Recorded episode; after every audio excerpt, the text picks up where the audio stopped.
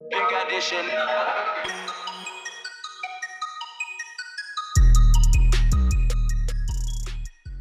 Olá, criptofãs! Nós decidimos criar um conjunto de roupas, hoodies e t-shirts relacionados com o universo das criptomoedas como uma forma de vocês conseguirem apoiar o podcast Bitcoin Talks. É só irem ao site da editora Self e procurarem pela categoria de vestuário. Olá, António. Olá, Rui. Cá estamos para mais um episódio do Bitcoin Talks, É verdade, estamos no sexto episódio sexto episódio. ahm, e hoje temos aqui, enfim, temos uma agenda ah, primeiro com algumas notícias daquilo que, que está a acontecer, que me parecem ahm, consequências do bom caminho que as criptomoedas têm feito, ainda que seja sempre um caminho difícil. Ah, e depois gostava de, de trazer aqui o termo da Solana, que é uma criptomoeda ah, neste momento que está em, em- em quinto lugar, se assim podemos dizer, ah, nas criptomoedas com maior market cap. Portanto, é uma criptomoeda com um grande, ehm, vá, uma grande capitalização bolsista, vamos dizer assim, eh, com muito dinheiro envolvido e que ehm, eu diria, consideraria uma injustiça não ter falado nela, visto que já falámos de outros concorrentes, inclusivamente Sim. dessa criptomoeda, que estão também no top 10, como o Polkadot ou como ahm, o Cardano. Ehm, Que eu me esteja a lembrar assim, dessas. O Solana. essas fizemos uma Solana, por acaso, comparação. nunca olhei muito para aqui. Qual é que é a, a tecnologia? Já lá iremos. Essa é que é a grande coisa. Porque se eu for agora para o Solana, eu tenho medo que, que, Ok. que falhemos aqui na Então nossa vamos voltar atrás. agenda.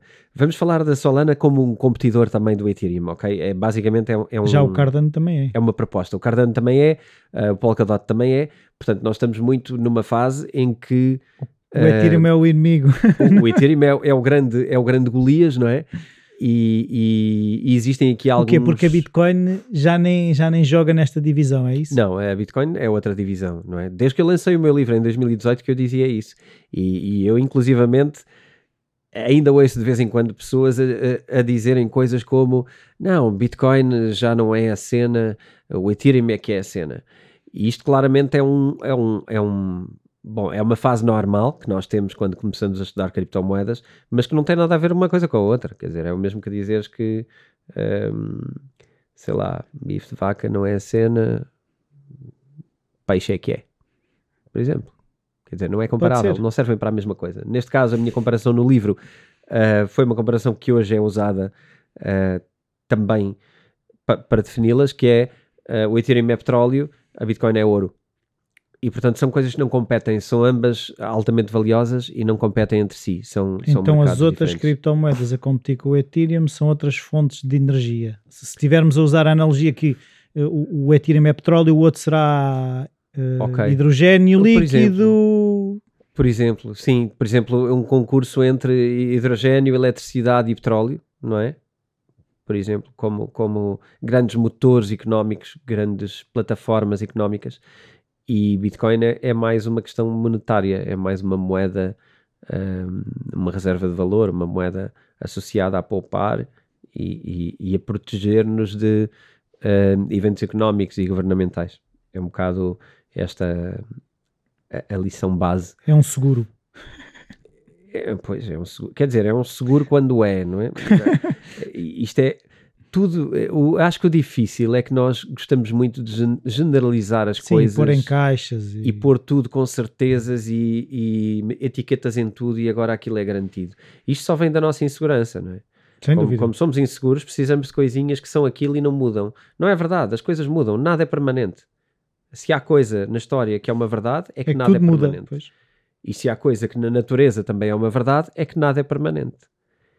E isto é o melhor conselho de investimento que se pode dar. Eu sei que, eu sei que é vago.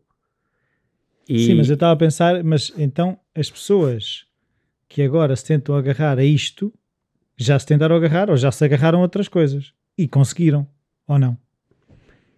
a própria ideia de agarrar assusta-me. Eu percebo, mas, mas, É a mas própria da- ideia. é assim, se o ouro é uma referência para a Bitcoin, é porque durante muito tempo as pessoas viram um valor seguro e que se agarraram ao ouro. Certo. Eu, eu gostava, eu sou às vezes se calhar um bocado chato com as palavras ou com as frases que construímos. a, a Bitcoin não se agarra ao ouro. O que acontece é que o ouro é a melhor forma de podermos explicar Agarra- a Bitcoin. É, é isso, é comparada ao ouro. É, é comparada no sentido de tentar usar uma coisa que nós já conhecemos para explicar uma coisa que nós não conhecemos. Exato. Mas Bitcoin não é ouro, Sim. não tem nada a ver, não existe nenhuma ligação entre os dois, nenhuma. A não ser a possibilidade de vermos numa ou noutra formas de nos protegermos de- dos acontecimentos económicos. E que tudo indica que é verdade e tudo indica que é assim que funciona. A história da Bitcoin é curta, são 11 anos, 12 anos. É uma história curta para poder dizer que é igual ao ouro. Seria um bocado arrogante. Ah, mas a verdade também é que a nossa história evolui cada vez mais rápido e cada vez mais rapidamente também temos acontecimentos e, e coisas novas a surgir. Portanto, se calhar durante milhares de anos usamos uma coisa, durante centenas de anos usamos outra coisa, durante dezenas de anos vamos usar outra coisa e depois vai ser ano a ano a Oh, utilizarmos mês outras a coisas. mês. Porque de facto a, a nossa criatividade, até como espécie, é escalável. Isto pode parecer que não, mas a história mostra que nós cada vez evoluímos e mudamos conceitos de forma mais rápida. E portanto, cada vez mais verdades de ontem são dúvidas de hoje. Portanto, eu acho que isto é, é aquilo que, que é importante passar para não estarmos aqui eh, eh, a evangelizar nada Claro. nem, nem criarmos até uma dependência do sucesso de uma coisa para ter conversas inteligentes. Sim. Não é? Porque sim. acima de tudo. Sim, se a Bitcoin acabar de hoje para amanhã, não quer dizer que não, não se possa falar de outras coisas. nó- nós vamos continuar a existir, espero eu. E, e, e não me parece que é por isso que a nossa conversa deixa de ter valor e não é por isso que deixamos de falar de dinheiro de uma maneira inteligente ou consequente ou pelo menos refletida. Valha isso o que valer para Sim, cada um, e, e, é? e, adap- e aquilo que eu vejo é a questão é estar adaptada porque nós aqui não deitamos fora o que está para trás e analisamos o que está e o que pode vir a ser. É um bocadinho isto que é a, a conversa financeira que eu às vezes sinto que, que exclui determinadas partes, de, por exemplo, do universo de criptomoedas. Já é mais difícil encontrar sítios onde ela é excluída da conversa financeira. É, é quase uma ideia de que isto é o que sempre funcionou, isto é que é verdade, eu não quero muito olhar para isto porque eu não conheço bem e não vou falar sequer no assunto. Sim, mas eh, claramente, eh, se estivermos a falar disso, estamos a falar de pessoas que não percebem dinheiro. Porque hum, e isso não tem mal nenhum, não é? É, é, o, é o que não nos ensinaram na escola, é natural não sabermos, não tem mal nenhum. Mas essa arrogância de só olhar para A e não olhar para B é não perceber de dinheiro. Porque o dinheiro não foi sempre a mesma coisa.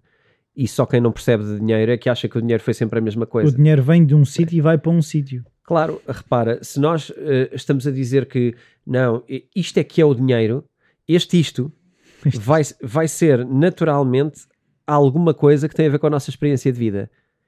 E portanto isto significa que não andamos a estudar o que é que havia antes E o que é que pode vir? pa- para perceber que depois vem outra coisa, porque nada é estático, nada é permanente e o dinheiro é a última das coisas que é estática e permanente. Portanto, eh, não tem mal nenhum não percebermos nada de dinheiro, mas eu acho que quem não considera novos ativos não percebe nada de dinheiro. Ahm, e pronto, e é por isso que estamos Mas, aqui. mas eu estava a pensar que não quer dizer que não seja possível pessoas que não olham para estas coisas que não consigam ter uma boa relação com o dinheiro. Ah, claro, claro, podemos ter uma ótima relação com dinheiro e continuar a não trabalhar com criptomoedas. É não tem mal nenhum. E tá- e- É. Ou seja, t- aquilo que investiram até agora, o o que se calhar estão é perder algumas coisas por não olhar para ali, não é? É isso. Sim, É isso que eu repara, quando eu, digo, quando eu digo não percebe nada de dinheiro, eu quero dizer, eh, porque há aqui duas coisas. Eh, vamos então distinguir aqui para não parecer mal, vá, eh, para as pessoas que, que- que entendem as coisas só como são e não, e não pensarem mais. Quando eu digo não percebe nada de dinheiro, estou a falar de uma pessoa que diz que isto não faz sentido Ah, ok. e que renega isto sem sequer investigar, sem sequer perceber. Porque depois há todos os outros que percebem que existe, vão olhando para isto, vão tentando perceber o que é que isto é exatamente, vão comparando e nesse caminho vão dizendo: tudo bem, isso pode ser uma coisa, eu Mas não eu- estou nessa coisa. Ok, é isso, ok. Isto é diferente. Isso é uma escolha, não é um, não é um não querer ver. Sim, é diferente, não é? O dizeres isso existe, mas eu não quero trabalhar com isso. Ok. Até porque isso pode não ser interessante para o meu portfólio, Certo? ou para a minha maneira de investir, ou para o meu perfil como investidor. Portanto, é, que, que aqui há coisas que se tocam, mas, mas é um bocadinho isto. Eh, muitas vezes nós não queremos tocar num tipo de ativo porque ele não faz sentido para a nossa forma de investir.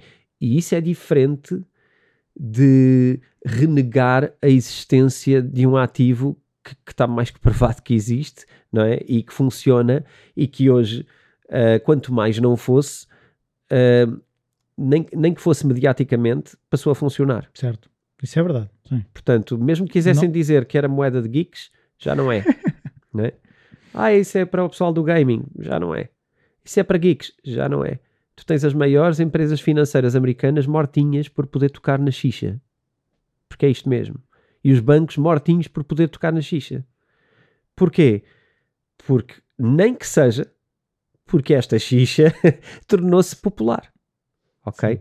E quando, quando os criptoativos se tornam populares e todo o mercado financeiro vai atrás dos ativos, tu teres uma pessoa iluminada a dizer que renega isto e que isto não existe, Sim. quer dizer, se calhar não está, se calhar precisa é de acender a luz e não está assim tão iluminado.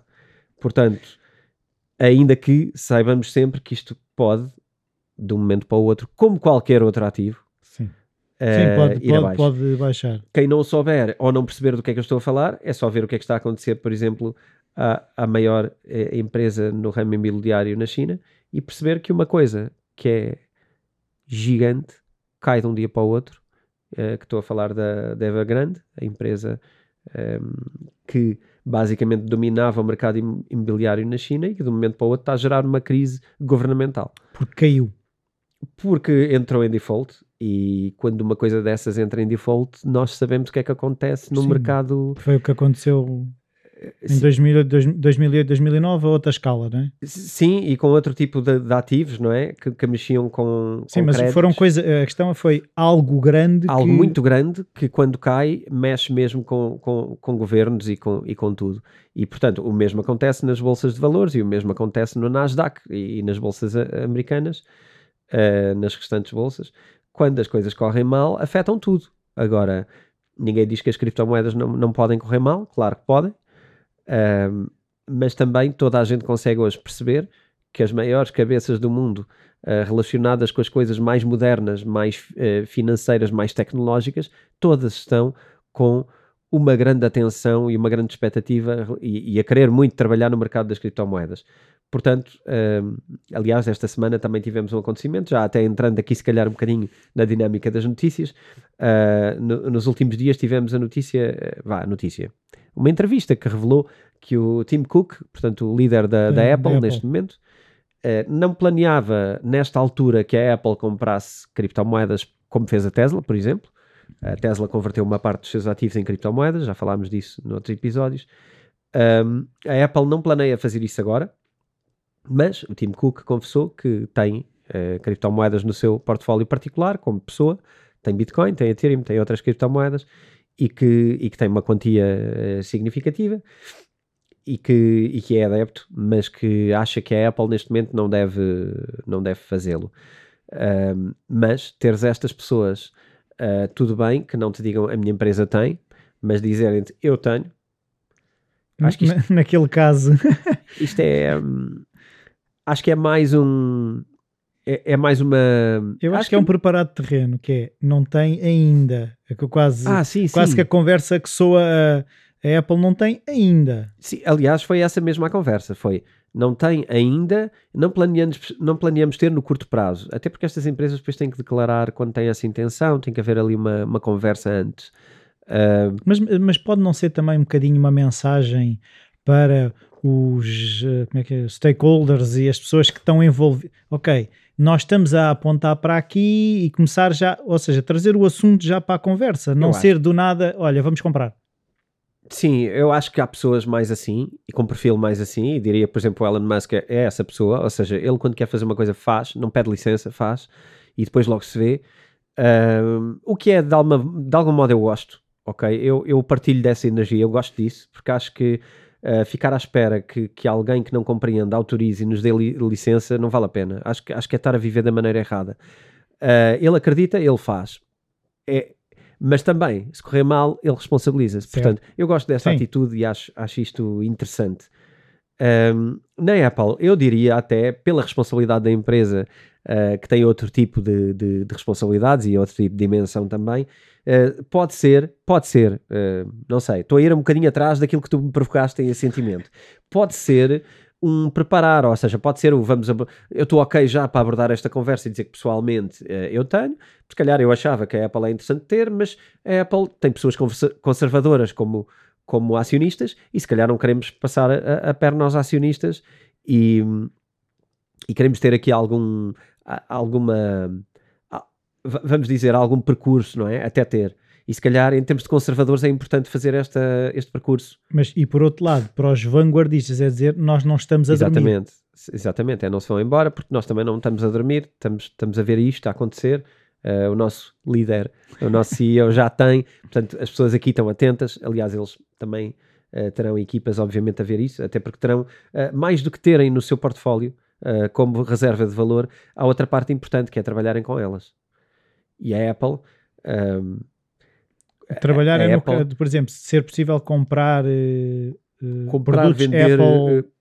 existe uma Apple Wallet, não é? Ou seja, tu, assim como existe em Portugal MBWay e outras coisas do género, também existe a Apple Wallet, que é, que é uma carteira que tu pagas de igual forma em todo lado com, com essa carteira.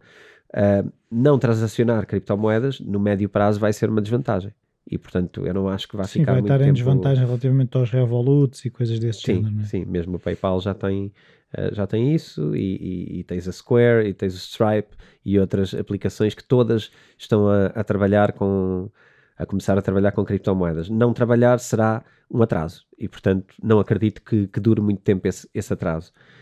Uh, mas uh, mais giro, vamos fazer aqui uma ponte com outras coisas. Eu gosto muito disto porque eu acho que isto para quem nos segue, fa faz muito sentido. E para quem não nos, não nos segue, uh, provavelmente devia seguir. devia seguir, olha, se calhar é, é isso. Uh, então, o novo mayor de Nova York, que é o Eric Adams, um, não só uh, ele é recém-eleito, não só disse uh, que queria receber os seus três primeiros salários em Bitcoin, como disse que uh, queria tornar Nova York um polo de uh, intelectualidade relacionada com criptomoedas. Portanto, um polo de investimento, um, um lugar uh, pioneiro na motivação uh, de, de, criar valor no que diz respeito a esta, esta indústria da blockchain. Já, já existe a Bolsa de Nova York, que tem a importância que tem, ele quer eh, quase fazer as pazes entre tudo, não é? Sim, e acima de tudo, ele está a mostrar duas coisas que me parecem altamente estratégicas para sermos um Estado, ou sermos um lugar, ou uma cidade, ou uma nação, o que for, uh, com, com este ar moderno e com, e com futuro, basicamente. Uh, tu tiveste Miami a fazer isto uh, há mais de um ano atrás, pelo, pelo Soares, que, que já, um, que aliás também já disse, antes dele, deste, deste Eric Adams dizer, já disse que o seu primeiro salário, quando reeleito, vai ser em Bitcoin. E portanto isto está a começar a tornar-se uma moda uh, de políticos que querem mostrar uh, nova geração, modernidade e etc. Mas Miami não é Nova York. É preciso perceber isto. E se calhar, Sim. enquanto Miami estamos uh, num lado mais facilmente facilmente hum, desligado do legacy, facilmente desligado das tradições em Miami, até pela quantidade de imigrantes e a quantidade e, e a própria é mais fluida é uma cultura diferente, não é? Uh, Nova York é o oposto. Nova York é o mais o establishment, não é? eu acho que é o mais cinzento que pode haver numa cidade conservadora e ainda por cima ligada à bolsa e ao grande capital. Pois é isso, a questão da bolsa é muito presente em Nova Iorque. É? Sim, e então tu teres uh, um, novo, um novo mayor que diz que os três primeiros salários quer que sejam em Bitcoin e que diz que quer criar isto é muito giro. E eu fico ainda mais feliz quando há cerca de um ano e tal eu também propus a Lisboa que conversássemos sobre isso. Um, porque é que não estamos a trabalhar nisto ou que estamos... transformar Lisboa numa crypto city. Lisboa, Portugal, etc. A minha proposta foi essa, não é? Falar de olhar para casos como, como Zug, por exemplo, na Suíça, que foi um caso de sucesso no passado, e nós não precisávamos de ficar à espera destas cidades todas para tomar uma decisão que desse um verdadeiro rumo a alguma coisa, porque a verdade é, eu não vejo identidade em nada do que estamos aqui a fazer. Não vejo identidade em nada do que Portugal está a fazer. Não há uma cara para nada, não há uma agenda para nada, há um eterno uh, propor coisas vagas uh, que andam para trás, andam para a frente. Estamos sempre a falar dos mesmos temas desde 1974 e eu não vejo nada uh, que seja relativamente atrevido. E eu, os exemplos que vejo, mais uma vez, à luz da história que vou acompanhando, história recente, permite-me concluir que se não houver uma intenção, vamos só andar aqui a correr atrás de alguma coisa. E então e tu achas que, lá está, essa resistência normalmente é baseada em quê? Porque está-se a tornar cada vez mais óbvio uh, que as vantagens ou esse, esse abrir às criptomoedas, a um futuro diferente em termos de do que é que de, de, das tecnologias podem trazer em termos de desenvolvimento até empresarial e todas essas coisas. Eu acho que isto é baixa autoestima de quem tem responsabilidade de tomar decisões. Porque, repara, ainda há pouco falámos disso. Isto é sobre uh, estarmos a pedir licença para pensar. Porque... Pedir licença a quem? Pois, pedir licença a quem? Agora, repara, eu, eu, eu, não quero aqui, em primeiro lugar, há uma coisa que eu não quero de todo, que é tomar uh, posições políticas sobre o que quer que seja, ou partidárias, muito menos. Mas, acima de tudo, isto tem a ver com estarmos à espera que algum iluminado na Europa decida tomar uma atitude em relação a isto para podermos nós aceitar que é ok fazermos alguma coisa em relação a isto. Então temos receio de ser chamados à atenção pelo paizinho da Europa? Ou se calhar pior que isso, não temos convicção suficiente nas nossas ideias, precisamos que alguém as valide para que nós acreditemos nelas. Ok. Sim. Eu sei, se, se de repente Espanha pegar nisso e fizer, se calhar nós já vamos a, atrás. Sim, mas eu não nos vejo a ir à frente, com muita tristeza. Um, é mas pena. nós até temos um episódio que Portugal poderia ser esse sítio. Pois, sim. Aliás, esse episódio abordou, abordou, abordou talvez tenha sido também resultado dessa conferência. Um, mas, sim, mas penso talvez, que foi a seguir, sim. Talvez a lamentação dure até hoje. Uh, e, e, é só pena, porque às vezes é só pôr mãos à obra e começar a fazer coisas, em vez de estar aqui num, num ramo-ramo cheio de burocracia a pensar se podemos ou não podemos fazer coisas. Uh, é pena, é, enfim, é esperar. Eu acho que há uma certa preocupação com a, Eu acho que ainda há uma certa preocupação com a estrutura legal para isto. Mas há um problema, é que, mais uma vez, na história, as leis regulam aquilo que compreendem e quando as leis não compreendem as criptomoedas, é como não compreenderem o teletrabalho. Mais vale deixar acontecer e regular com base nas dificuldades que esse mercado apresenta. Porque é assim que se regula. Okay. Não é ao contrário. Então a ideia era faça-se, depois percebes, ok, ali está a ir demasiado para aquele lado, se calhar é melhor pôr aqui um. A ideia não era. É assim e não faz sentido ser de outra maneira. Ok. A lei vem depois da má experiência. A lei não vem antes da criação. A lei vem depois da criação. Primeiro criamos coisas.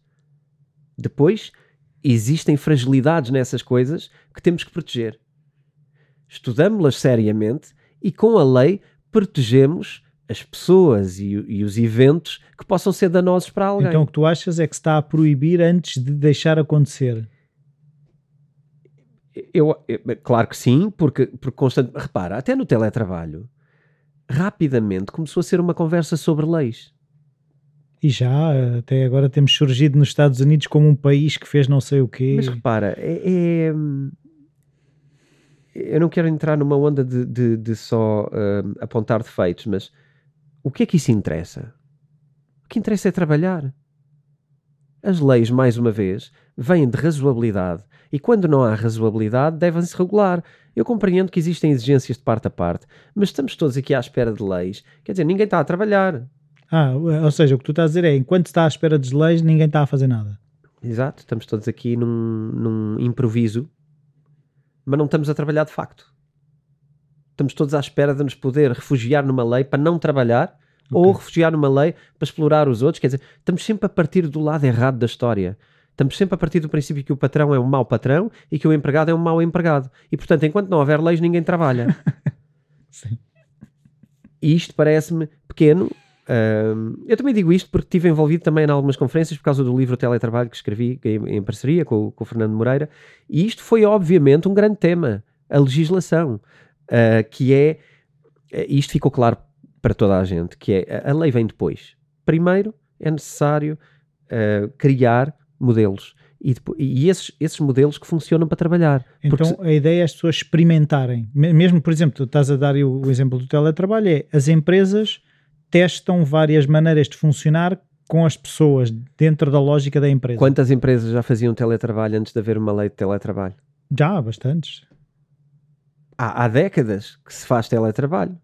Se calhar devíamos procurar essas pessoas e conversar sobre as dificuldades, era um bocadinho mais rápido do que estarmos a criar leis num bastidor que nunca fez um teletrabalho, não é?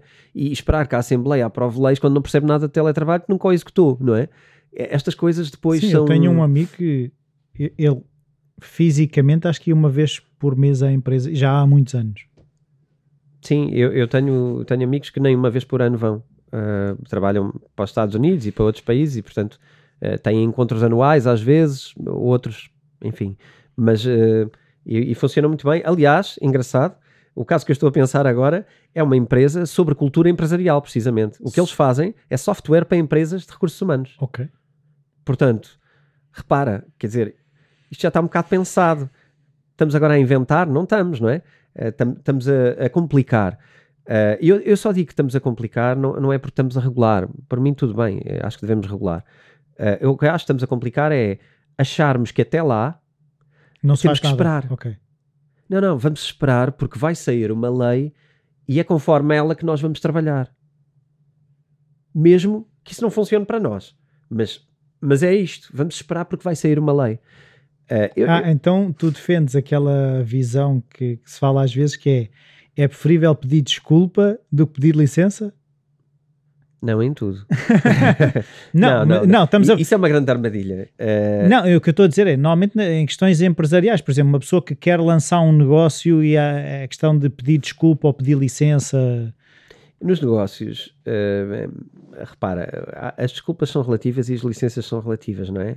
É, pisar os outros e pedir desculpa não é a mesma coisa. Não, mas o que estou a dizer, imagina que é, de repente pões uma banca na rua onde não há, imagina que não há licença para ver, okay. que, que, não há... Mas foi assim que foi feito. Ok, pois é isso. Olha, mas, mas pegaste num belo, num belo exemplo. As licenças para vender na rua foram emitidas muito depois de se vender na rua, certo? Exato. Pronto. As licenças para, para fazer um banco foram emitidas muito depois de alguém fazer bancos, certo? Não há nada no mundo que seja eh, relativamente inovador que tenha regras antes. Não há nada. Portanto, achar que ah, as criptomoedas não estão reguladas é muito perigoso. Não, os bancos também não estavam. Atenção. Até estarem. As, as banquinhas para, para vender street food também não estavam uh, reguladas e a regulamentação mudou. E, aliás, as licenças são muito complicadas de obter. Um, portanto, tudo o que é relativamente inovador vem antes da regulação, da regulamentação. Aliás, eu acho que a gente depois pode fazer um episódio sobre isto, porque isto é, é muito interessante. Uh, repara que as empresas mais bem-sucedidas dos últimos 10 anos são todas empresas sem regulamentação. Quando nasceram. Todas. Que é SpaceX e coisas desse género. Todas. Starlink, Airbnb, Uber, todas. Todas. Vamos guardar isto para um episódio sobre uh, chegarmos antes ou depois da, da legislação. Um, e então? Vamos, vamos a mais uma ou duas coisas que têm a ver com notícias da semana que me parecem uh, relevantes. Para, pronto, vamos passar esta amargura de estar triste porque Portugal tem muitas uh, condições interessantes para, para ir longe, uh, mas estamos à espera e eu acho que vamos continuar à espera.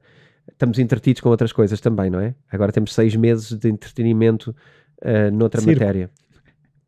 Não fui eu que disse. Este episódio é patrocinado pela editora Self, onde podem encontrar livros sobre como investir, day trading e o livro do António, Bitcoin. Os ouvintes do Bitcoin Talks têm um desconto extra de 15% em todo o site. Basta irem a www.vidaself.com e usar o código Bitcoin Talks. Repito, basta irem a vidaself.com e usar o código Bitcoin Talks. então, vamos, vamos, vamos aqui falar sobre coisas concretas que têm acontecido. Uh, Coinbase. Coinbase é o exchange, digamos, mais mainstream, cotado na bolsa de, de, do Nasdaq, nos Estados Unidos. Um, o único cotado, cotado nessa bolsa e que, portanto, é, é, o, é o mais mainstream de todos. Um, apesar dos resultados um, da Coinbase não terem sido maravilhosos, uh, em termos relativamente de, ao que esperavam, ao que se esperava, sim. Ou, ou, melhor, mas foram negativos, hein? Ou, ou melhor, não, não. Deixa-me deixa pôr isto no, de, outra, de outra maneira. Na verdade, eles até foram bons. Os resultados foram bons. Eu já te vou dizer o número. o número, obviamente, é muito bom, mas o número também foi um bom número esperado. Não, eu aqui estou-me a enrolar um pouco no meu próprio uh, discurso. Não é os resultados não, não foram bons, é a consequência do valor em bolsa não foi o esperado face a, aos resultados. Portanto, os resultados foram interessantes, esperava-se provavelmente uma valorização interessante da ação e isso não aconteceu. Ah, okay. Esperava-se uma valorização maior, maior okay, se eles atingissem determinado resultado, era expectável que as, as, as, ações subissem bastante e subiram se calhar um bocadinho. Certo. A, a revenue no, no, no, terceiro quarter do mês, lá analisa-se em, é, portanto, em, em, em trimestres, ok? Uh, a rentabilidade foi de 1.3 uh, eh, mil milhões. Portanto, é um número interessante. Não é mau. 1,3 mil milhões é um número interessante para uma empresa que há, há sete anos não existia, provavelmente. Portanto, isto é giro. Uh, mais, mais um sinal dos tempos, não é? Um, então, o que, é que é, o que é que eu achei muito interessante e porque é que eu trouxe para aqui o Brian Armstrong? Porque ele disse e eu... Brian Armstrong é da Coinbase. O, o founder do, do, Coinbase, o fundador do, do Coinbase. E eu concordo bastante com esta ideia. Ele, uh, ele anunciou, agora, agora em conferências recentemente, que uh, eles estão a construir uma plataforma de, de NFT, uh, eh, para negociação de NFT, e aquilo que, que ele anunciou agora, não, não foi isso, porque, porque isso já era sabido, mas o que ele anunciou agora foi a ideia dele, o sentimento dele de que este mercado vai ser superior ao mercado Uh, vai ser provavelmente superior ao mercado de troca de, de criptomoedas. Dos NFTs. A rentabilidade dentro da Coinbase. Portanto, a, para eles, aquele branch que eles estão a criar provavelmente vai ser mais lucrativo do que o branch que eles têm de, de negociação de criptomoedas. E eu achei esta ideia muito interessante. Mas é um bocadinho far-fetched, ou não? Um bocadinho, acho que está a esticar um bocadinho, ou não? Eu acho que não, porque, e, e é aqui que eu vou fazer um, um um gancho com aquilo que falámos também no último episódio. Um, os NFTs não, não dizem só respeito a comprarmos arte ou a, ou a colecionarmos coisas. Se nós relacionarmos uh, os NFTs com o metaverso que falámos, os NFTs vão ser itens virtuais com uma utilidade, uma raridade uh, extrema. Portanto, os NFTs são, na verdade, um, a personificação dos objetos do mundo real. Objetos ou pessoas, inclusivamente. Nós já falámos aqui. Personificação. Do... Sim. Vão ser a representação virtual uh, em termos unitários. Vão, vão determinar unicidade, não é? Raridade nas coisas. E, e não só isso, como uma ideia muito interessante que eu ainda não sei como é que eles vão desenvolver, porque isso está no segredo dos deuses, é que esta plataforma uh, planeia ter, de alguma maneira, uh, uma rede social envolvida nova ou já existe? Uma nova rede social criada. Ou seja, um, a Coinbase provavelmente vai criar uh, não só um mercado de NFTs, como um, uma, uma rede social. E isto, para mim. Uma rede. Como é que é? Uma rede social de pessoas que não existem? Não, não, uma rede social de pessoas que existem, mas que agem num mercado um, virtual, não é? Num mundo virtual. O mesmo que o Facebook está a tentar fazer. Portanto, na verdade, vai replicar o Facebook. Aí também é azul, se calhar. o símbolo também é azul, é, é verdade. É verdade. Um, não te sei dizer até onde é que isto vai, mas um, aqui eu vejo duas ou três coisas. Primeiro vejo o, o Mayor de Nova York a perceber o valor das criptomoedas e quer criar um polo uh, por uma quantidade de coisas que estão relacionadas, que é a nova economia global. Uh, e ele quer estar na linha da frente. Depois vejo uh, algumas empresas cotadas em bolsa a, a, a colocarem centenas de milhões de euros em investimentos nestas áreas. Porque repara, estes números já são todos muito grandes. Maior, a maior plataforma de negociação de NFTs é, é, chama-se OpenSea. ela tem 240 mil utilizadores ativos. Isto é um número.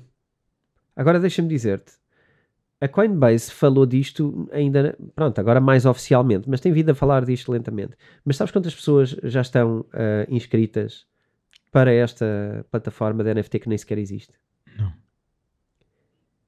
São 2 milhões nesta altura. De pré-inscritos. Pré-inscritos. Caramba. para uma coisa que nem foi ainda criada e que nem foi anunciada quando é que vai sair, nem quando é que vai acontecer, mas está constantemente a receber pedidos uh, de inscritos para essa plataforma que nem sequer existe. Portanto, repara... Mas aí isso também tem tudo de estratégia de, de lançamento. Isto faz Já parte... estamos a receber pedidos e tal e coisa. Sim, mas quer dizer, estas coisas são, são quantificáveis, não é? Eu não acredito que uma empresa coloque isto e não seja um dado aproximado eh, dos dados reais, quer dizer, não, não faria muito sentido. A, a verdade é que estamos a falar de, de dimensão. Não, mas o que eu estou a dizer é, em termos de estratégia, isso funciona melhor do que abrir antes de haver o interesse das pessoas. O que eles estão ah, a fazer okay, é, ok, okay nós vamos criar isto, e, pá, ainda é tudo muito verde, e as pessoas, ah, mas aquela coisa, eu quero ser dos primeiros a entrar. Sim, mas isso Porque... é, a nossa sociedade já vive assim. Sim, é? é? isso, isso que eu estou é a dizer. Nenhuma... Ou seja, o hack aqui, eu, eu acho que aqui a grande surpresa não é isso. Isso já é o marketing que nós usamos uh, para as estreias no cinema, para até as publicações de livros, não é? Há uma pré-publicação, tudo, os álbuns, álbuns, eu acho que o outro dia rimo porque numa série alguém disse, ainda se chamam álbuns? E eu pensei o mesmo, será?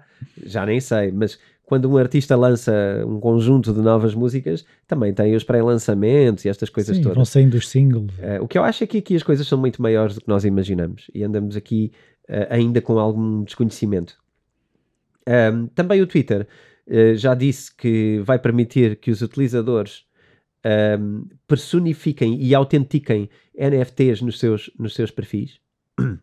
ok, isto é muito interessante porque repara, tu agora podes ir ao Twitter e não só, é, não só de, é, eventualmente, não só dizer que tu és tu, que até agora ainda é semi-verdade, não é?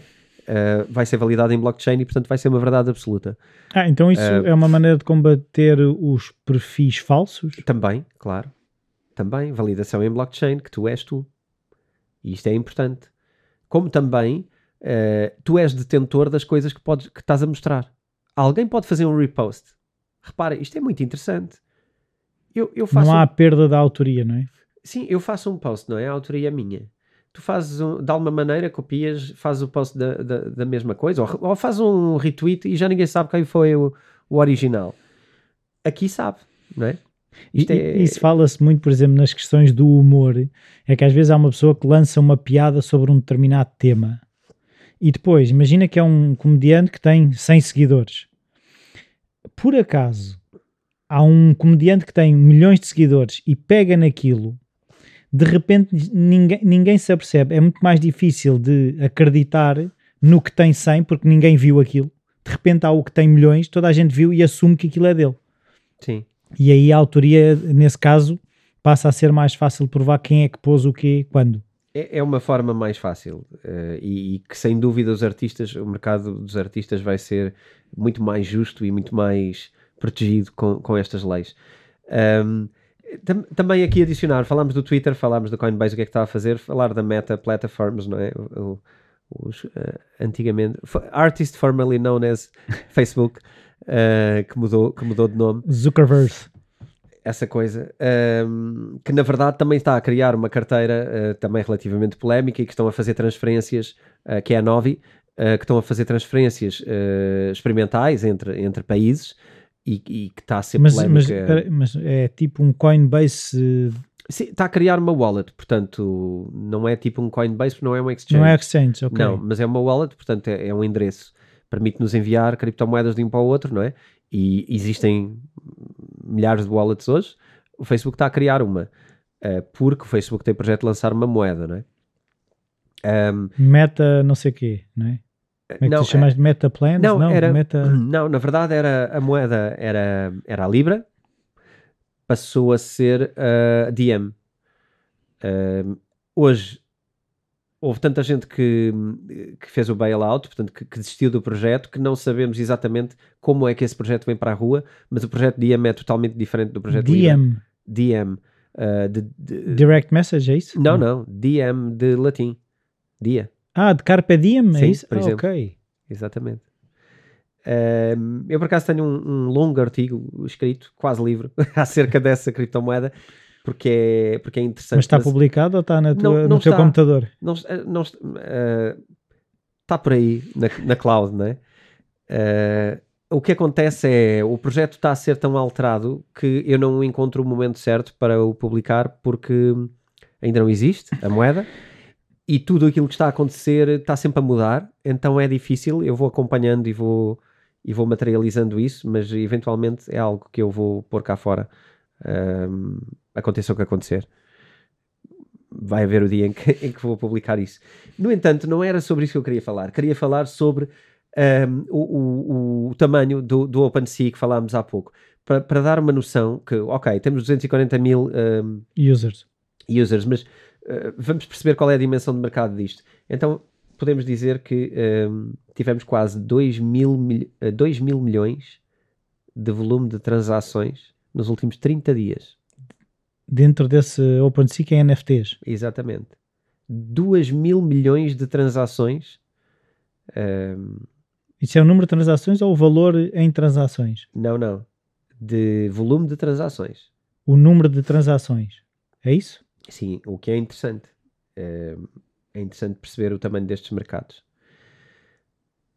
Então, isto faz-nos pensar se ainda estamos na altura de questionar ou não criptomoedas. Isto acho que é interessante. Um, podemos falar um bocadinho do Solana? Sim. Eu quero perceber o que é que é, porque, porque eu não, não conheço. Tá, Solana está muito ligado a estas coisas. Eu vou fazer Ligado agora... ao quê? Ao NFT? Sim, sim, porque uma das grandes dificuldades do Ethereum é uh, os valores das transações. São caros. São caros. E já falámos disso aqui e de, também da forma como isso dificulta algumas empresas que constroem software ou, ou, ou negócios em cima de Ethereum. Uh, o mercado de NFTs é uma delas. Todo, praticamente todo o mercado do mundo em, em NFTs está dentro de Ethereum. Okay. Isto gera ainda mais transações. Estás a ver estes volumes de transações diárias. Uh, isto é uma validação incrível para o Ethereum. Pois é, isso que eu estava a pensar. Uh, sim, é, é, empurra o Ethereum para cima. Que vai encarecer constantemente. Solana, tal como falámos aqui num episódio atrás, uh, quem puder faça um scroll e, e quem não tenha ouvido vá, vá, ouvir, porque acho que faz sentido, até é giro se ouvirem o outro e agora compararem com este, uh, porque assim têm logo três moedas comparadas no, no, no mesmo campeonato. Aliás, quatro, porque o Ethereum também é uma delas. O Solana promete resolver isto de uma forma um bocadinho diferente e encadeando, encadeando aqui umas coisinhas um bocadinho diferentes. Uh, então, em primeiro lugar, Solana, criado por Anatoly Yakovenko, uh, é uma empresa uh, que se divide basicamente numa empresa americana e uma fundação com sede na Suíça, em Zug, mais uma vez, portanto, uma das grandes capitais das criptomoedas. Um, e ele escreveu um white paper sobre uma coisa diferente, que é Proof of History. Nós já falámos muitas vezes de Proof of Work, Proof of Stake, já, já dissemos e já explicámos que existem outros tipos de, de consenso.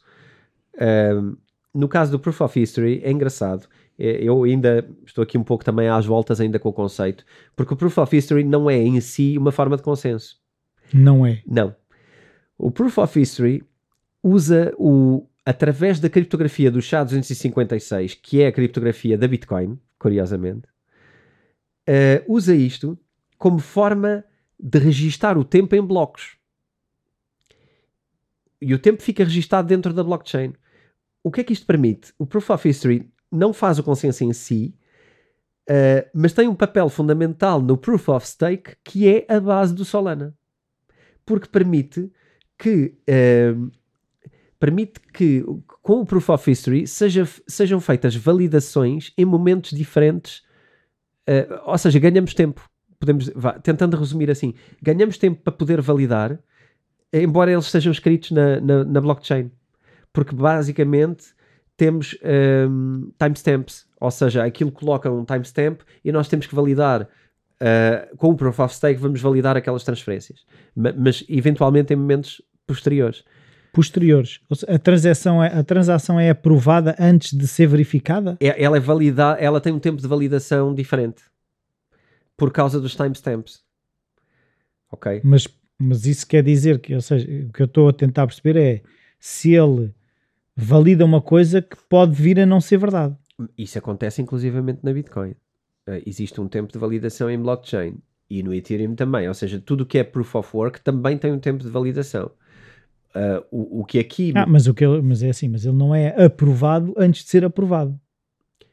Ele é aprovado com a primeira validação e depois ele é confirmado e depois definitivamente confirmado com um número de então, transações. Então, imagina, se ele for aprovado a primeira e depois as seguintes forem de não aprovação, aquilo reverte? Bem, sim, havendo não aprovação, reverte. Que é para evitar o double spending. Um, aqui, repare, isto é uma coisa engraçada. Uh, uh, no, normalmente nós não, não temos tanto acesso ao back-office destas coisas. Um, nós podemos determinar ao fim de quantas validações é que consideramos que a transferência está validada por nós, pessoas.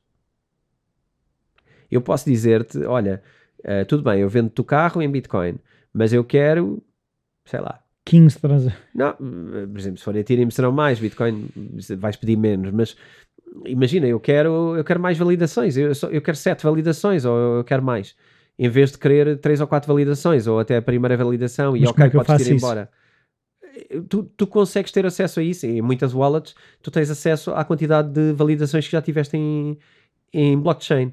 Uh, tu consegues vê-las a acontecer. Fazes update uh, da, da aplicação e vês três validações, passado uns minutos, 4, 5, 12, o que for. E tu podes considerar o número que quiseres em acordo se achares que isso é hum, que te traz segurança extra e de facto traz. Aqui eh, será um bocado esse o processo. Agora, o que é que é mágico uh, no Solana? É a promessa, porque à partida Solana permite 50 mil transações por segundo. Isso é muito. Isto é muito. Eu não sei se te recordas, mas. A quando... era 300? Era 300. Pois. Portanto, vê o quanto isto está a escalar em, em transações. O Ethereum, obviamente, está a trabalhar para ter muito mais que isso, Uh, mas mesmo Cardano, Cardano já era mil e qualquer coisa, não era? Sim, havia, eu confesso que não me recordo agora, teríamos que ir aqui às notas dos outros episódios, ver o que é que estava, mas uh, teríamos aqui ambições para chegar a, a 3 mil e a 7 mil em Cardanos e Polkadots. Uh, a questão é que aqui estamos a, a, apontar para 50 mil. Isso é um salto. Com, com uma nuance muito gira, que é, mas é 50 mil por limitações do hardware. Porque. Ah, porque a arquitetura do sistema permitiria mais. Mais, em, em teoria, 700 mil transações por segundo. Então, se, se o software, ah, se o hardware mudar. Em teoria é isso. Portanto, a, a, a grande, o grande discurso do Solana é este. Uh, nós, nós temos 50 mil, nós conseguimos executar 50 mil com a coisa implementada, uh, mas só não fazemos mais porque, porque o hardware não, não permite o hardware permitindo, escalaremos até às 700 mil. E repare, isto são números que ultrapassam própria, as próprias bolsas uh, do Nasdaq, por exemplo. Pois. Que são totalmente centralizadas. Atenção a isto, que é a grande questão. Porque se é para estarmos aqui a fazer coisas parecidas com a bolsa, isso já está feito. Não é isso. É descentralizado, de forma descentralizada e com, com, com estas questões do, de, de, de consenso. Portanto, que basicamente fazem com que não haja uma entidade que domina e manda neste processo todo e diz o que é que é verdade ou o que é que não é e que seja a única que controla o processo. Basicamente isto é distribuído e portanto é, seria um, um sistema uh, do povo ou de alguma maneira mais democrático. Mas a minha grande questão é, eu posso dizer que faço, e, mas eles estão a conseguir de alguma forma mostrar o que é que conseguem fazer ou ah, se me deixarem eu faço não sei o quê, não é? O que acontece aqui é que ainda por cima uh, faz isto a níveis, uh, a preços muito baixos. Portanto, quebra totalmente a capacidade do, do Ethereum. Uh, é considerado que a Solana está em beta, mas na verdade, enquanto no início do ano estávamos com 100 projetos a decorrer, porque já existem projetos de smart contracts a decorrer dentro de Solana. Aliás, há exchanges uh, que, que, pretendem desenvolver DEXs dentro de, uh, da rede Solana. Um, e, há, e, há, projetos muito interessantes que estão a nascer agora, que estão a nascer dentro de Solana. E, portanto, a rede já funciona, ok? Uh, não só funciona, como escalou de 100 projetos a decorrer para 250 no prazo de meses. E isto é muito interessante. Não é à toa que Solana, se calhar há seis meses atrás, estava com valores, peço desculpa, estava com valores na casa dos, 200, dos uh, 20 a 40 dólares e agora Solana está a 222 dólares. A moeda Sol. Sol é Solana. Portanto, esta, este mercado e esta evolução uh, que escala traduziu-se uh, totalmente em, em, em, valor. É? Uh, o, que é, o que é interessante. Mas aquilo que eu agora estava a tentar perceber é se existem mais opções, aquilo que, tu, que eu estou a, a perceber, ou se calhar posso estar enganado, é pessoas que querem desenvolver determinados projetos, hoje em dia se calhar já não têm quase a obrigatoriedade de desenvolver em Ethereum, já, já escolhem, ok, eu já posso já acredito o suficiente para desenvolver em Solana, ou em Cardano, ou Polkadot. Esse... Isso, isso não vai esvaziar um bocadinho o Ethereum? É assim... Essa divisão, porque uma coisa, quando tu és, lá está, a referência, hoje em dia a pouco e pouco se o papel do Ethereum não vai ser desgastado. Um, claro que sim, porque se só existisse Ethereum, todos teriam que conseguir entrar em Ethereum e funcionar dentro de Ethereum. Portanto, havendo outras alternativas, claro que sim. No entanto, um, eu, eu acho que a questão já não é tanto essa. É, repara, o mundo inteiro vai tender a entrar de alguma maneira nisto. Sim, mas agora pode entrar para qualquer lado. Acharmos que seria só em Ethereum seria colocar uh, o Ethereum como a barreira de capacidade de evoluirmos no mundo inteiro. Ethereum e foi durante algum tempo ou não? não é? Sim, mas enquanto as pessoas ainda não percebem o que está em causa, também não são tantos a, a tentar entrar nisto, não é? À medida que mais pessoas compreendam e aceitem e percebam que podem ganhar em criar e usar estas tecnologias, de, de, repente dá saltos, saltos muito grandes que o Ethereum não consegue acompanhar em termos tecnológicos.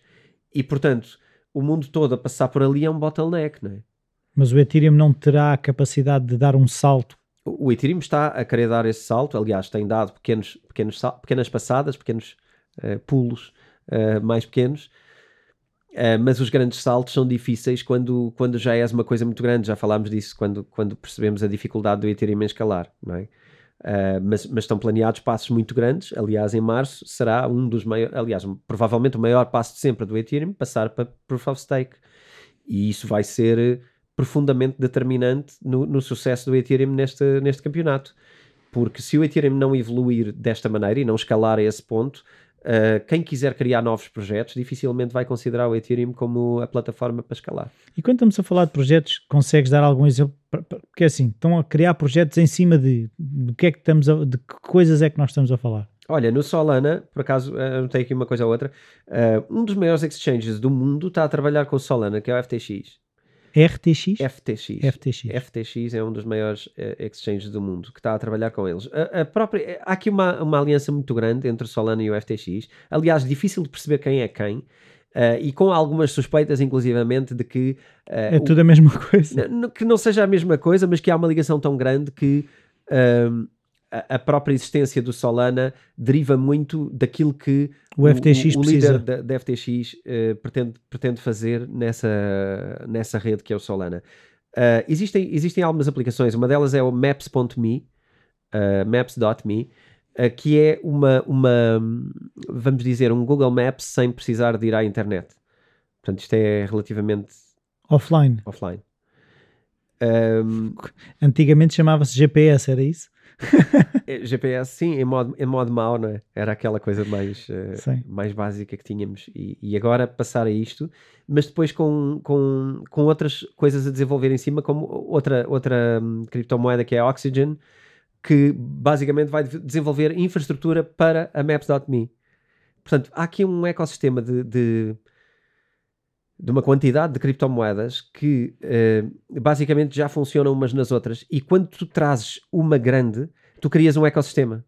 Porque as outras que produzem para ela e que produzem coisas para funcionar com ela, faz todo o sentido que usem a mesma blockchain e que usem o mesmo sistema. Então, às vezes só tem a ver com ir buscar um grande player que esteja num jogo mesmo grande e de repente tu trazes uma data de projetos atrás que vão desenvolver uh, infraestrutura e, e, largura para esse grande projeto. Um, enfim, há, alguma, há alguns, alguns boatos sobre a transparência da, da Solana. Ainda assim, parece-me que mesmo que tenha grandes ligações com o FTX e que basicamente seja um pouco uh, um braço ou, ou, uma colaboração tão grande que quase que é a mesma coisa, a verdade é o dinheiro que está a ser colocado nesta plataforma, ninguém o coloca para perder. E estamos a falar de players muito grandes. A própria Circle, que é uma empresa um, que, que, que, tem capital do, da Goldman Sachs e outros bancos tradicionais uh, e muito conhecida nas criptomoedas, uh, criou também no Solana, uh, aliás, emitiu no Solana o SDC. Portanto, são. são o que é, que é o SDC? São dólares em cripto, basicamente. Uh, mas emitiu 470 milhões. E, portanto. Dentro da rede Solana. Dentro da rede Solana. Emitiu o SDCs dentro da rede Solana. Portanto, basicamente. Tá, um, emitiu esses tokens dentro, dentro da rede. Isso agora, mal comparado, faz lembrar um bocado daquela mania que havia das aparições das vedetas nas discotecas, para validar a discoteca, contratava-se umas vedetas, então vai-se buscar assim nomes grandes para colocar na rede para atrair os outros se o não sei quantos também está na rede, se calhar é uma rede sólida o suficiente para eu Sim. também entrar. Tá, estás de alguma maneira a descredibilizar o, o Solana? Não, eu. eu. não estou a descredibilizar mas, o Solana, estou a dizer é que a, a estratégia parece-me ser um bocado de atrair. Claro. Se, se, houver uma validação de um player grande, os pequenos que têm dúvidas. Claro. Uh, Rui, há uma coisa que se calhar nunca falámos aqui e podemos até se calhar encerrar a falar disto. O marketing uh, hoje, dentro do mundo das criptomoedas, é o marketing mais talvez o mais agressivo e o mais uh, evoluído, edge, né? o cutting edge, é, é, o maior edge que tu podes imaginar uh, em, em, social engineering e em marketing de, de, guerrilha quase, que já alguma vez viste em qualquer outro tipo de empresas. É, é tudo marketizado até ao limite, ok? Um, porque eu acho engraçado que até é, é, que tu, é que eu acho que as criptomoedas também conseguem ir buscar se calhar a sua gênese geek, como nós já falámos, que já não é, mas a gênese é um bocadinho geek, quase a ficção científica, os universos paralelos, sci-fi, essas coisas todas, trazer para este universo de, isso de ser uh, diferente, mais avançado, uh, misterioso, ou seja, com o seu quê de misterioso ao mesmo tempo. Em cada bairro tu tens uh, embaixadores das criptomoedas, que são, que são contratados pelas criptomoedas para estar constantemente 8 horas por dia a promover e a dizer o melhor possível daquela criptomoeda. Isto acontece em quase todas. Uh, vale o que vale, também tens isto a ser feito com empresas tradicionais, não é? Embaixadores, etc. Quer dizer, as Queremos para a cara. Uh, sim, sim, sim, há tanta coisa, não é? Suplementos uh, alimentares há tanta coisa quando se fala até de vendas em pirâmide, não foram as é criptomoedas é que as inventaram. Não. Eu diria que foram os bancos. Mas... mas também as aproveitaram, é isso que estás a dizer? Acredito que sim, acredito que sim. Aqui a venda em pirâmide, quer dizer, não, não é. Para uma criptomoeda transparente, não, não é interessante. Porque... O, risco de, o risco de uma má publicidade é grande. Porque normalmente a questão dos esquemas de pirâmide, esse sim, eu fiz um e-book e lancei, está à venda por 1,99€, onde quer que haja e-books, creio que, é, que isto é verdade. E, e, e que, uh, e, que é, e que é oferecido se comprarem o curso. Sim, é verdade. e chama-se Como Reconhecer um Sistema de Pirâmide, alguma coisa deste hum, esquemas De cripto, de esquemas em pirâmide em criptomoedas. Sim, acho que é isso. Eu não me recordo, peço desculpa por essa parte, mas a, a verdade é, é, essa. Quer dizer, quando tu és só um esquema de pirâmide, é que é, que é mau. Se tu fosses um esquema de pirâmide e, e fosse e funcionasse, Para além de... não é? Uh, na verdade, se calhar quase tudo é um esquema de pirâmide, de alguma maneira. Portanto, não, uh, o problema não é só esse. O problema é uh, depois há produto ou não há. Não é? E, e, esse produto é desejável, tem procura, não tem. E essa é uma das grandes questões. Um, nas criptomoedas não tem muito a ver com esquemas em pirâmide, tem mais a ver com criar hype, criar expectativa, uh, mostrar que somos bons, falar dela, falar dela, falar, falar, falar, porque é assim que se faz coisas. E eu acho que, pelo que eu também marketing. te vou ouvindo nas conversas que vamos tendo, é, é, é um bocadinho esta. É uma conversa baseada em testamos isto, estamos a tentar ir para ali de em que é que estão a avançar o que já é feito. Não é nós somos melhores só porque somos os melhores, Sim, uh, claro. não é a onda do, do fanfarrão, não é? é? N pessoas vão achar que acompanhar uma criptomoeda é, por exemplo, ir para um grupo Discord, ou ir para um, ou segui-la no Twitter, ou uh, ir para um grupo Telegram, ou, ou vá, WhatsApp para quem fosse mais antiquado. Não creio que haja grupos de, de criptomoedas em WhatsApp, mas uh, se houver, provavelmente é um sinal para fugir. Mas, uh, não, não, não é comum usarem, é uma coisa muito antiquada e, e não muito eficiente. E, portanto, em Telegram, Discords ou quer que seja, não é a maneira para seguirmos uma criptomoeda. Porque eu, quando quero perceber se um produto é bom, eu não vou pedir às pessoas do marketing dessa empresa para me explicarem se é bom. Claro que vai ser bom, claro que só me vão dizer maravilhas e ninguém me vai dizer o lado negro da força, não é? Portanto, isso não tem interesse nenhum. Eu creio que não tem interesse nenhum, mas cada um toma, toma a sua decisão. Agora, seguir constantemente os yes mens não me parece interessante. Uh, parece-me interessante olhar para o que tu dizes. Onde é que, estão, está, onde é que, estão o, o road, onde é que está o roadmap? O que é que estamos a fazer? O que é que vamos fazer? Qual é a promessa? Como é que estão os parecidos com este? O que é que ele está a tentar resolver? O que é que, de que forma é que os outros já resolveram? E a deles é diferente? Parece melhor? Parece pior? Certo. Qual, qual é a concorrência? É tudo o resto? Aliás, dentro do curso uh, que, que, temos de, de, criptomoedas, de introdução uh, e de, de introdução às criptomoedas, Uh, esse, no curso nós uh, temos um capítulo que é precisamente isso, como avaliar criptomoedas.